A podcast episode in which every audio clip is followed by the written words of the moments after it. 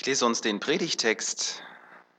Er steht im Lukas Kapitel, 2, äh, Kapitel 18. Ich lese die Verse 9 bis 14. Dann erzählte Jesus ein paar Leuten, die sich selbst für selbst, die selbstgerecht waren und die alle anderen mit Geringschätzung behandelten, folgendes Gleichnis. Zwei Männer gingen in den Tempel, um zu beten. Der eine war ein Pharisäer, der andere ein Steuereintreiber. Der stolze Pharisäer stand da und betete, ich danke dir, Gott, dass ich kein Sünder bin, wie die anderen Menschen, wie die Räuber und die Ungerechten und die Ehebrecher oder besonders wie dieser Steuereintreiber da. Denn ich betrüge niemand, ich begehe keinen Ehebruch ich faste zweimal in der Woche und gebe dir regelmäßig den zehnten Teil von meinem Einkommen. Der Steuereintreiber dagegen blieb in einigem Abstand stehen und wagte nicht einmal den Blick zu heben, während er betete, O Gott, sei mir gnädig, denn ich bin ein Sünder. Ich sage euch, dieser Sünder und nicht der Pharisäer kehrte heim als ein vor Gott gerechtfertigter, denn die Stolzen werden gedemütigt, die Demütigen aber werden geehrt werden. Ich frage jetzt einfach mal spontan, ähm, ist jemand hier im Raum, der diese Geschichte zum ersten Mal hört? Ariel, Conny. Manchmal hat es einen Vorteil, wenn man eine Geschichte noch nicht kennt und sie zum ersten Mal hört, weil dann wirkt sie einfach anders. Alle anderen stehen nämlich immer so ein bisschen in der Gefahr, dass sie schon, die Schubladen gehen beim Hören schon auf und man, man hört dann, ah ja, der Pharisäer, der böse Pharisäer. Die Pharisäer kommen im Neuen Testament ja meistens immer ganz schlecht weg. Und dann ist es manchmal gut, wenn man nochmal genau hinschaut oder vielleicht neu hinschaut, um einen anderen Blickwinkel auf diese Geschichte zu bekommen. Ich ähm, wünsche mir das, dass, dass mir das gelingt, auch in, den, in dieser Predigt, in den nächsten Minuten, euch nochmal so ein, so ein paar neue Einblicke zu geben, beziehungsweise auch den Pharisäer und auch den Zöllner von unterschiedlichen Seiten einfach mal anzuschauen. Mir hat es Spaß gemacht bei der Vorbereitung, mich hat es auch immer wieder angesprochen und ich hoffe, ihr könnt es gleich so ein bisschen nachfühlen. Diese beiden Figuren, denen wir hier begegnen, der Pharisäer und der Zöllner, sind ja normalerweise Figuren, die uns Christen, weil wir das eben so kennen, immer wieder gehört haben, uns durchaus in die Gefahr bringen, dass wir gar nicht mehr genau hinhören. Und dann verpassen wir das, was Jesus hier sagen will. Jesus will mit diesem Gleichnis, glaube ich, ähm, mit beiden Figuren uns ansprechen, weil beide Figuren in uns drin stecken. Sowohl der Pharisäer als auch der Zöllner. Und beide stecken in uns drin von ihren unterschiedlichen Seiten, nicht nur von den negativen, sondern auch von den positiven. Also, der Pharisäer, so denken wir in der Regel, der ist davon überzeugt, ich bin der bessere Mensch. Wir hörten das schon. Josi sagte uns das gleich zu Beginn. Ja, noch nicht einmal im Gebet kann er das lassen, seine Vorzüge zu preisen und auf andere herabzusehen. So klingt das hier. Ich glaube aber, das ist nur eine Seite des Pharisäers. Wir ähm, sollten uns in jedem Fall auch seine andere anschauen. Der Zöllner, auch hier sehen wir nur eine Seite. Der Zöllner erscheint uns hier in einem sehr, sehr hellen Licht. Ihr kennt ähm, diese, diese Filme, wo man dann manchmal hm, gar nicht so genau weiß, mit wem man sich als Zuschauer identifizieren soll, weil äh, alle Charaktere irgendwie Dreck am Stecken haben, irgendwie böse sind so, so Gaunerfilme zum Beispiel, ne? das ist, ist äh, Mafia-Filme und so, da sind sie alle böse. Ne? Und trotzdem tut man sich ja dann auf eine Seite schlagen als Zuschauer, weil man das Gefühl hat, der, der ist irgendwie doch noch irgendwie, da glänzt noch ein bisschen was. So könnte man das hier bei dem Zöllner auch sehen. Ne? So der gute Ganove im Film, ne? hat zwar eine Menge Dreck am Stecken, hat ziemlich fiese Dinge gemacht, aber als Zuhörer, als Zuschauer sympathisierst du mit ihm. Auch das ist nur eine Seite. Wir müssen das einfach sehen.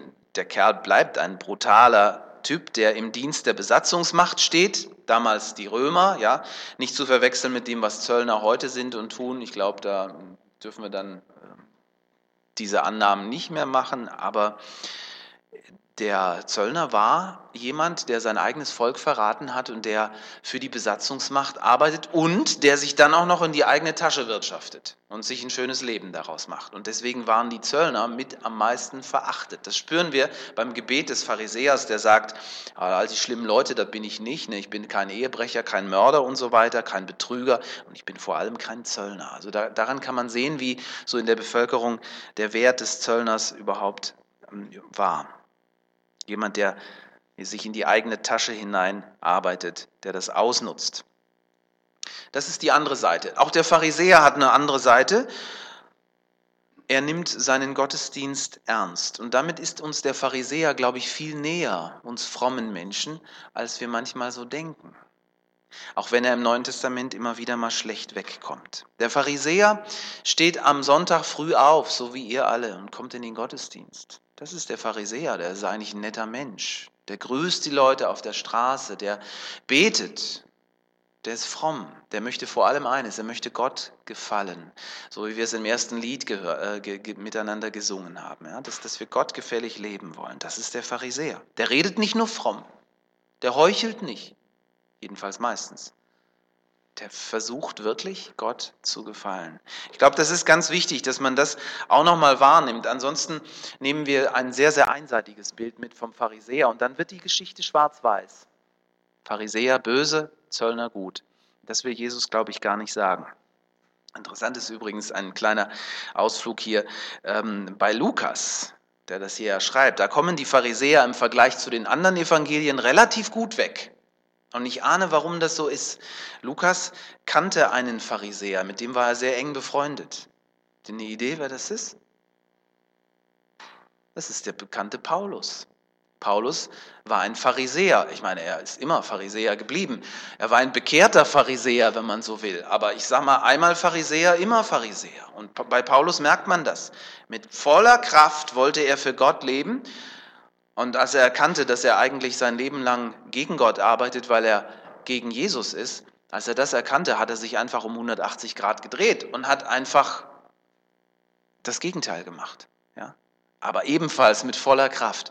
Und Lukas war mit ähm, Paulus befreundet. Er hat ihn auf mindestens einer seiner Missionsreisen begleitet und hatte die Gelegenheit, einem Pharisäer mal so richtig tief ins Herz zu schauen, zu gucken, wie tickt ein Pharisäer, wie denkt er, was ist einem Pharisäer wichtig. Und er mochte diesen Pharisäer. Und bei Lukas hat man den Eindruck, er geht immer noch so ein bisschen ähm, besonnener und ein bisschen ähm, lockerer mit den Pharisäern um. Jesus ist bei einem Pharisäer zu Gast, das berichtet Lukas beispielsweise auch. Und es gibt viele Gemeinsamkeiten, die Jesus mit den Pharisäern hatte. Und es gibt natürlich auch Unterschiede, aber dazu vielleicht ein andermal. Der Pharisäer will Gott gefallen. Und noch etwas, Pharisäer waren beliebt. Auch das muss man wissen. Pharisäer waren nicht die Leute, die von oben herab ähm, praktisch irgendwen verurteilt haben oder so. Wenn die Leute Streitigkeiten miteinander hatten, wenn sie irgendwelche Fragen hatten über biblische Bezüge oder so, dann sind sie zum Pharisäer gegangen. Weil es waren nette Menschen, die waren in der Regel auch nicht zu streng und die fanden immer irgendeine, irgendeine gute Lösung. Ja. In der einfachen Bevölkerung waren die Pharisäer vor allem sehr, sehr beliebt, weil sie auch einfache Menschen waren. Sie waren Handwerker, sie waren ganz normale Leute aus dem Volk. Für den einfachen Mann ist der Pharisäer ein Vorbild im Gegensatz zum Zöllner. Und jetzt merken wir, was Jesus hier tut, was er eigentlich ständig tut. Er dreht die Dinge um, er stellt sie auf den Kopf, er bringt die Leute ganz neu zum Nachdenken. Das ist das, was er hier macht. Wenn Jesus das Bild umdreht, ist das ein Signal für seine Zuhörer damals und für uns heute. Offensichtlich sieht Gott die Dinge anders. Es lohnt sich also, den Blickwinkel Gottes einfach mal anzuwenden. Wie sieht Gott den Pharisäer? Wie sieht er den Zöllner? Diese Predigt, wie gesagt, soll ein Versuch sein, heute Morgen diesen Gott, der so merkwürdig ist. Wir, wir finden Gott ja immer wieder mal merkwürdig. Wir verstehen sein Handeln ja ganz oft nicht. Den Zöllner hier nimmt er an, rechtfertigt ihn, den Pharisäer weist er zurück. Warum? Das zu verstehen, dem wollen wir so ein bisschen auf die Spur kommen. Lasst uns zunächst über ein paar Gemeinsamkeiten reden, die die beiden Männer hier auch haben. Beide suchen sie die Verbindung zu Gott. Ich finde es auffallend und ich finde es bewundernswert und deswegen muss man das einfach auch sagen. Beide machen sie sich auf den Weg zum Tempel. Also das ist jetzt nicht irgendwie so etwas ähm, wo man dann so nach einer Tradition sagt, jetzt, jetzt gehe ich da mal hin. So wie viele Leute das ja auch machen. Ne? Jetzt ist dann Heiligabend, ne? da geht man mal in Gottesdienst ne? und wundert sich, dass der Pastor immer über das gleiche Thema predigt. Gell? Schon merkwürdig. Ähm, der Pharisäer geht aus einem echten, das setze ich jetzt einfach mal voraus, aus einem echten Bedürfnis in den Tempel. Er möchte Gott nahe sein, er möchte mit ihm reden und er möchte hinterher aus dem Tempel rausgehen mit diesem Gefühl, ich habe etwas mit Gott erlebt. Und der Zöllner will das auch. Sie kommen mit unterschiedlichen Worten in diesen Tempel, aber beide reden sie mit Gott, beide beten sie. Und trotz der Unterschiedlichkeit fällt hier der gemeinsame Nenner auf. Der Zöllner bittet um Gnade, er hat also nichts vorzuweisen. Und der Pharisäer, der hat eine Menge vorzuweisen, aber es ist interessant, wie er das macht. Er, er kommt ja nicht und sagt, Gott, ich bin der Größte, auch wenn sich das hier so hin und wieder so anhört, und äh, darüber spreche ich noch, über die Gratwanderung hier, aber er macht das, er formuliert das mit einem Dank. Er sagt, Gott, ich danke dir, dass ich nicht so bin wie. Das machen wir auch, immer wieder. Äh, wir, wir sagen dann zum Beispiel, oh Gott, ich bin dir so dankbar, dass ich in einem christlichen Elternhaus aufgewachsen bin und dass ich von Anfang an von Jesus gehört habe. Hey, und das ist okay, das dürfen wir doch auch so sagen, ja? Das ist doch in Ordnung. Und das ist das, was der Zöllner hier macht. Es ist ein Dank und er meint das so. Er meint das ehrlich. Der Pharisäer sagt nicht, sieh mal Gott, was ich für ein guter Mensch bin. Er klopft sich hier nicht einfach selber auf die Schulter. Ja, er tut es schon. Da sind wir wieder bei der Gratwanderung. Wie gesagt, dazu gleich ein bisschen mehr.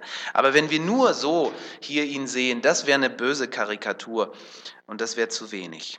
Selbst wenn er sich für den besseren Menschen hält, ist ihm schon klar, dass er die Kraft dazu, die Kraft zum Guten von Gott bekommen hat. Und ich glaube, da sollten wir uns vielleicht viel mehr mit ihm identifizieren als mit dem Zöllner, weil so ähnlich denken wir eigentlich auch immer wieder. Also nochmal die Frage, warum nimmt Gott das Gebet des Zöllners an, während er das des Pharisäers ablehnt? Was stimmt denn nicht am Gebet dieses frommen Mannes? Es ist wichtig herauszufinden, weil der Pharisäer in jedem von uns steckt und weil es wichtig ist, dem auf die Spur zu kommen. Lasst mich das nochmal sagen, der Pharisäer ist doch kein Heuchler. Jedenfalls nicht nur. Er bemüht sich doch wirklich, ein Leben zu führen, wie es Gott gefällt. Damit hat er ganz viel von uns gemeinsam, glaube ich. Und wenn man die beiden mal so miteinander vergleicht, den Pharisäer und den Steuereintreiber, ich meine, die beiden sind ja auch tatsächlich aus einem ganz anderen Stoff. Dann darf man das doch auch sagen, oder nicht? Also ihr merkt, wenn ich diese Fragen stelle, ich, äh, so bin ich an den Text herangegangen und habe ich versucht zu verstehen, was, was hier steht. Und außerdem noch ein anderer Gedanke kam mir. Man könnte hier auf die, auf die Idee kommen, dass es eigentlich egal ist, wie du lebst und was du machst, weil Gott vergibt dir am Ende sowieso. Hatte im, in der letzten Woche, da haben wir wieder im, im Asylantencafé, hat, hatte ich ein interessantes Gespräch mit einem Muslim und ähm, da ähm, habe ich gedacht, ich äh, erzähle ihm jetzt mal was zum Thema Vergebung und wie gut das ist, dass Jesus uns vergibt. Und das wusste der alles schon. Das war für den alles nichts Neues. Der sagte, Allah ist gnädig, Allah vergibt alles, egal was du tust. Du kannst es wieder falsch machen, er vergibt dir das sowieso. Da war ich etwas verblüfft. Ja, aber ich meine, auf diesen Gedanken kann man hier auch kommen. Wenn Gott seine Gebote ernst meint, dann ist das doch nicht egal, ob man versucht, so zu leben und sich danach auszurichten, oder? Ich meine, das wäre ja ganz schön fies, wenn Gott dann am Ende sagt, Edge, hast dich immer bemüht, aber wäre gar nicht nötig gewesen, gell? Da wärst doch als Zöllner gut durchgekommen. Ne? Also ihr merkt, diese Geschichte hat ihre Abgründe. Es ist gar nicht so einfach zu verstehen, was Jesus hier sagen will. Aber jetzt meine ich doch, so den eigentlichen Kern des Problems gefunden zu haben und über den spreche ich jetzt. Und das Problem ist der Maßstab. Woran misst sich der Pharisäer und woran misst sich der Zöllner? Und hier kommen wir, glaube ich, auf das Eigentliche. Hier wird der Unterschied zwischen den beiden so richtig deutlich. Der Pharisäer wählt sich als Maßstab den, in Anführungszeichen, bösen Zöllner aus da steht er richtig gut da. So richtig hell steht er da. Die Unterschiede drängen sich ja auch drastisch aus. Nein, nein, der der Pharisäer weiß doch schon, dass er seine Leichen im Keller hat. Das ist ihm bewusst, dass er Dreck am Stecken hat. Aber immerhin, er ist damit fertig geworden, während der Zöllner sich hemmungslos von seinen Dämonen treiben lässt. Ich glaube, dass wir das alle machen. Mehr oder weniger bewusst oder auch unbewusst. Wir messen uns schon gern an den Fehlern anderer das machen übrigens, äh, das macht jeder Mensch, das, da muss man nicht fromm sein, das, das machen alle anderen auch. Ich meine, warum macht es wohl solchen Spaß, am Stammtisch über das Fehlverhalten von Politikern oder von irgendwelchen Leuten, ähm, die, die in der Öffentlichkeit bekannt sind, herzuziehen? Man steht dann immer selber in einem sehr positiven Licht da. Warum lesen so viele Leute so gerne über die Sexskandale der Stars oder und dann äußern sie ihr mehr oder weniger gespieltes Entsetzen darüber? weil sie dann selber in einem positiven Licht dastehen. Ich meine, hat es nicht auch was damit zu tun, dass wir uns in solchen Augenblicken so viel besser vorkommen als die anderen? Und das ist das, was der Pharisäer hier macht. Der Maßstab, den er anlegt, ist der Zöllner und da kommt er sehr gut weg. Jesus erzählt diese Geschichte nicht, weil er die bekannten Vorstellungen von Ethik und Moral umkippen will. Jesus sagt das auch sehr deutlich an anderer Stelle. Er sagt, ich bin nicht gekommen, das Gesetz aufzuheben. Manche haben das so ein bisschen vermutet und gedacht, die Gebote Gottes sind ihm nicht so wichtig. Jesus sagt, nein, nein, darum geht es mir nicht. Jesus weist auf die Gefahr eines falschen Maßstabs hin, der dazu führt, dass man sich besser vorkommt, als man tatsächlich ist. Für diese falsche Haltung, für dieses sich messen nach nach unten, lasst mich das mal so nennen, ist der Pharisäer hier ein Musterbeispiel. Er macht sich den Zöllner zum Maßstab, er blickt nach unten und dieser falsche Maßstab verdirbt sein gutes Gebet, die Ehrlichkeit seines Gebets. Ja, ja, er dankt Gott dafür, dass er ihn zu dem gemacht hat, was er nun ist. Ne? Er sagt, dass es nicht sein Verdienst ist. Er dankt Gott, aber seine Blickrichtung, die ist verhängnisvoll. Der Vergleich mit dem Zöllner führt dazu, dass er sich selber in diesem positiven Licht sieht und sonnt und der Gedanke blitzt auf, ja natürlich ist die Gnade Gottes, die das aus mir gemacht hat, was ich bin, aber schaut mich an, das bin ich doch jetzt auch. Und hier, finde ich, spüren wir so ein bisschen was von diesem schmalen Grat, von dem ich vorhin sprach. Dieser schmale Grat zwischen dem Dank an Gott und dem, dass ich mir eigentlich auch selber auf die Schulter klopfe und sage, und jetzt schaut mal, was die Gnade Gottes aus mir gemacht hat. Ich bin ja super, super Rohmaterial, sonst hätte das ja auch nicht funktioniert. Ne? Ich denke da an einen ähm, ganz tolles Bekehrungserlebnis eines Menschen, dessen Namen ich nicht nennen will, weil es auch jemand ist, der in der Öffentlichkeit sehr bekannt ist. Mm, da hat er erzählt, wie, wie Gott ihn gefunden hat und ähm, also richtig aus, aus dem Sumpf der Sünde rausgeholt hat. Also er hat in, in, an Masochismus grenzender Weise erzählt, was für ein Monster er war in seiner Familie, seiner Frau gegenüber. Und dann hat Jesus ihn gerettet und hat was ganz Besonderes aus ihm gemacht. Und und ich habe dann plötzlich so zwei Seelen in meiner Brust gehabt. Als ich ihm so zugehört habe, habe ich gedacht, habe ich mich gefreut, habe ich gedacht, hey, es ist schon stark, ne, was, was Gott so alles kann. Ich hatte immer wieder aber auch so das Gefühl, dass er mir auch noch was anderes sagen wollte. Nämlich, dass er mir sagen wollte, naja, ich muss ja ein gutes Rohmaterial gewesen sein dafür, dass Gott mich so gut hingekriegt hat. Das ist dieser schmale Grat. Und wenn wir den bei uns entdecken, dann äh, sind wir, glaube ich, schon mal auf einem guten Weg, weil ich glaube, das ist das, was Jesus mit diesem Gleichnis erreichen will. Es geht so schnell, dass du den Grat verlässt und dass du plötzlich auf der anderen Seite bist. Schwupps, und schon hat dir der Teufel sein Kuckucksei ins Nest gelegt und da, wo Gott ein Wunder der Gnade in unserem Leben tut, ja, ich meine, natürlich sollen wir das weiter sagen, gell? aber hüten wir uns davor, uns mit anderen zu vergleichen, uns selber auf die Schulter zu klopfen, uns als etwas darzustellen, das wir eigentlich in Wirklichkeit nicht sind. Also, wir tun gut daran, uns intensiv mit dem Pharisäer zu beschäftigen. Er steckt mehr in uns, als wir manchmal ahnen, und zwar mit seinen guten Seiten, auch die muss man sehen, und eben auch mit den anderen. Und deshalb, ich mache euch einfach Mut in einer ruhigen Minute, in einer Zeit, wo ihr vor Gott still seid, einfach mal mm, euch zu fragen, wo setze ich denn den Maßstab an? Mit welchen Menschen vergleiche ich mich denn, um besser dazustehen? Das könnte helfen. Wir tarnen unsere Selbstgerechtigkeit wahrscheinlich besser, als es der Pharisäer hier in diesem Gleichnis macht. Aber wenn wir ehrlich sind, dann machen wir das schon. Dann schauen wir und schielen wir immer wieder auch zu anderen, vergleichen uns mit ihnen, mit der Schwester, mit dem Bruder, mit Leuten in der, in der Schule, mit ähm, Leuten am Arbeitsplatz, vielleicht auch mit Leuten in der Gemeinde. Und wir danken Gott dafür, dass wir nicht so sind wie der eine oder der andere unserer Mitmenschen. Und der Grad wird plötzlich überschritten. Und hier, und damit komme ich zum Schluss, wird uns der Zöllner zu einem Vorbild.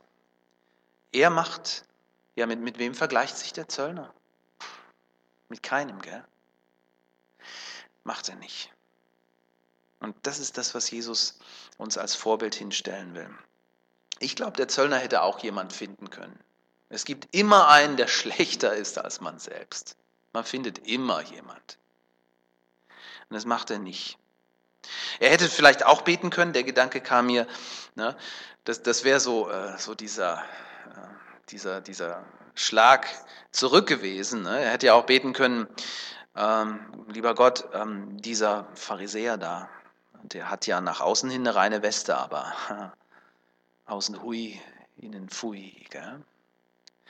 Ja, und das wäre wahrscheinlich auch wahr gewesen. Aber ich glaube, der Zöllner ist in einer anderen Situation. Er ist mit Gott allein. Er sieht niemand anderen. Auch den Pharisäer nicht. Auch seine Zöllnerkollegen ist nicht, mit denen er sich vielleicht vergleichen könnte. Und wenn man so ist wie er, wenn man mit Gott allein ist, dann sieht man nicht mehr auf andere Menschen. Und das macht das Gebet des Zöllners so echt. So radikal ehrlich. Und das hat mich nochmal wieder ganz neu angerührt, dass ich gedacht habe, ja, so möchte ich eigentlich auch beten. Der Zöllner misst sich nach oben und das ist so gigantisch. Gott ist sein Maßstab, ja, und da spürt er, ich bin so Welten weg von dem, wie Gott mich eigentlich haben will. Und da wagt er es noch nicht mal, den Blick zu heben. Und gerade deshalb ist Gott ihm so nahe. Unglaublich. Ja, aber was bedeutet das für unseren Umgang untereinander? Gesellschaftlich zum Beispiel. Heißt das, es gibt überhaupt gar keine Unterschiede mehr zwischen Menschen? Heißt das, Leistung ist egal? Heißt das, zwischen Gut und Böse muss man nicht mehr unterscheiden? Nein, ich denke, das heißt es nicht. Und darum geht es Jesus sicher auch nicht. Ich glaube, es ist sogar wichtig, dass auf menschlicher Ebene, dass es Rangunterschiede gibt, dass, dass ähm, Leute äh, auf dem Schulabschlussfest geehrt werden für besondere Leistungen, die sie erbracht haben und andere dann eben leer ausgehen, weil sie eben keine Leistung erbracht haben. Ja? Es muss auch eine Teilung in Gute und Böse geben in unserer Welt. Aber vor der letzten Instanz, vor Gott, sind wir tatsächlich alle Sünder, die auf Gottes Gnade und Vergebung angewiesen sind. Und deshalb, ja, ich übertrage das jetzt mal, ich meine, wir sind jetzt hier unter uns, aber ähm, wir sollten dann nicht erschrecken, wenn der vorbestrafte Verbrecher neben uns sitzt und auch das Abendmahl nimmt, weil für Gott ist das okay. In der Gemeinde Jesu dürfen andere Regeln gelten. Noch ein Gedanke. Was wissen wir eigentlich wirklich voneinander? Und können wir einander ins Herz schauen? Können wir nicht, gell? Was wissen wir davon, wie Gott uns beurteilt? Was hat denn der Pharisäer wirklich vom Zöllner gewusst? Und das finde ich auch so wichtig hier, auch, auch für uns, gerade so in, in unseren kleinen Gemeinden, auch hier in Hohenacker. Wir, wir kriegen denn schon mit, wo jemand einen Fehltritt macht, wo jemand scheitert, wo, wo jemand daneben haut. Ne? Wie gehen wir damit um, mit den Fehlern der anderen? Und was heißt das dann? Wenn jemand dann betet, Gott sei mir Sünder gnädig, ne, dann wollen wir doch mehr wissen. Dann äh, wollen wir wissen, was, was hat er denn verbockt und so. Und ich finde, das ist die Würde des Menschen anzuerkennen. Das heißt dann auch sein letztes Geheimnis zu akzeptieren, das nur Gott mit ihm teilt. Und dann nicht nachzufragen und dann zu sagen, okay, und das bleibt jetzt so bei Jesus. Und da muss man nicht nachbohren. Es ist in Ordnung und Gott regelt das. Was mag wohl aus dem Zöllner geworden sein, habe ich gedacht. Vielleicht war so wie, wie das Gespräch mit dem Muslimen, von dem ich euch erzählt habe, dass, dass er sich sagt, oh, dann ist ja egal, was ich mache. Gott vergibt ja sowieso, dann kann ich ja so weitermachen wie bisher. Ähm, die Frage kann man ja nicht beantworten, weil das ist ja nur ein Gleichnis und es endet auch offen. Interessant ist aber zu sehen, dass Jesus mindestens zwei Zöllner kannte, bei denen das nicht so war. Ich lasse euch mal ganz kurz aufleuchten.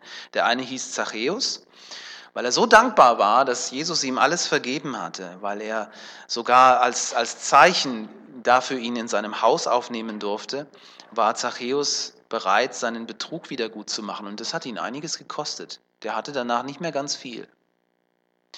Der andere Zöllner hieß Matthäus, der wechselte sogar seinen Beruf und wurde ein Jünger von Jesus. Später hat er das längste Evangelium geschrieben. Wer hätte das gedacht? Also, Gott kann was aus unserem Leben machen, wenn wir aufhören, besser zu tun, als wir tatsächlich sind. Wenn wir das doch zugeben könnten, dass wir eigentlich am Ende sind. So wie der Zöllner. Weil wenn wir am Ende sind, dann kann Gott mit uns anfangen. Dann kann er etwas aus, aufbauen aus unserem Leben. Wenn wir aufhören, uns mit anderen zu vergleichen, dann können wir erleben, wie was Neues in unserem Leben aufwächst. Die Saat der Gnade Gottes. Und Gott segne uns im Nachdenken über sein Wort. Amen.